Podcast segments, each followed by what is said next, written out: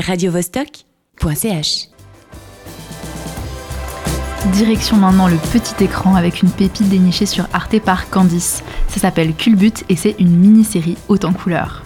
Il y a un mois, c'était la Saint-Valentin et la semaine dernière, c'était la journée internationale des droits des femmes. Et les deux fois, j'ai été malade. Coïncidence? Je ne crois pas. Le 8 mars, c'est toujours l'occasion d'organiser des événements, de publier des livres ou de sortir une compilation afin de nous faire oublier que les 364 autres jours de l'année, les œuvres avec ou conçues par des femmes ou traitant de l'égalité de genre sont encore trop peu existantes. Le 14 février est aussi une bonne excuse pour sortir des contenus culturels plus ou moins pertinents.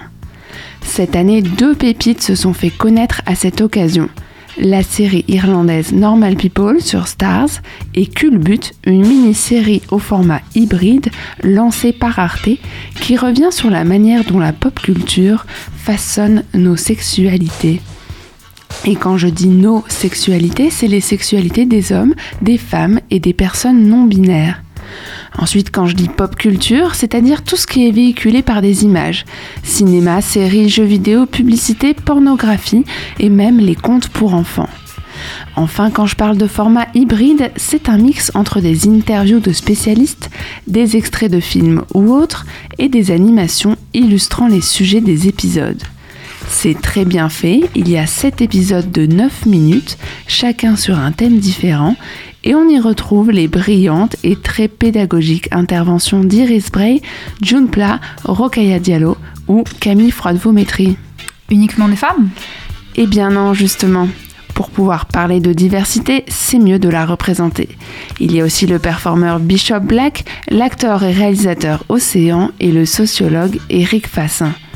D'ailleurs, la série est co-signée par un duo mixte, Edith Caron et Léo Favier. Alors pourquoi évoquer ces thématiques dans une série aujourd'hui?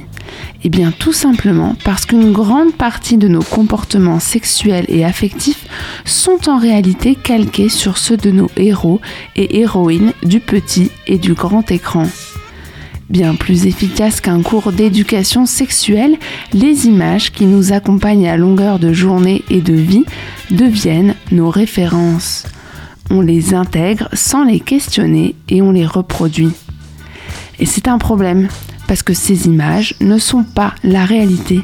Elles sont en réalité plutôt éloignées, car non, le viol ce n'est pas érotique. Quand on dit non, c'est pas pour dire oui juste après. L'homosexualité, c'est mal, c'est pas mal. Il y en a encore beaucoup des comme ça, mais je vous laisse découvrir la série. Et alors, qu'est-ce qu'on peut voir comme extrait? Un peu de tout de James Bond à Buffy contre les vampires, en passant par Sex and the City ou Resident Evil 5, toutes les époques et tous les genres sont représentés.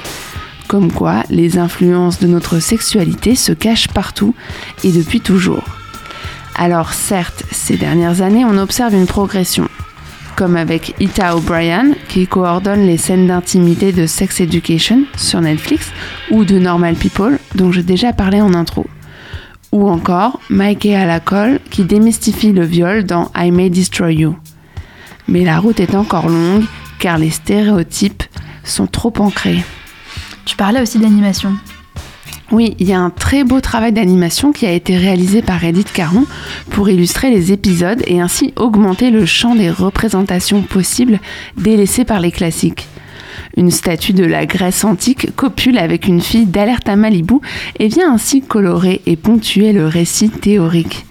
C'est très facile à regarder et surtout très nécessaire à regarder.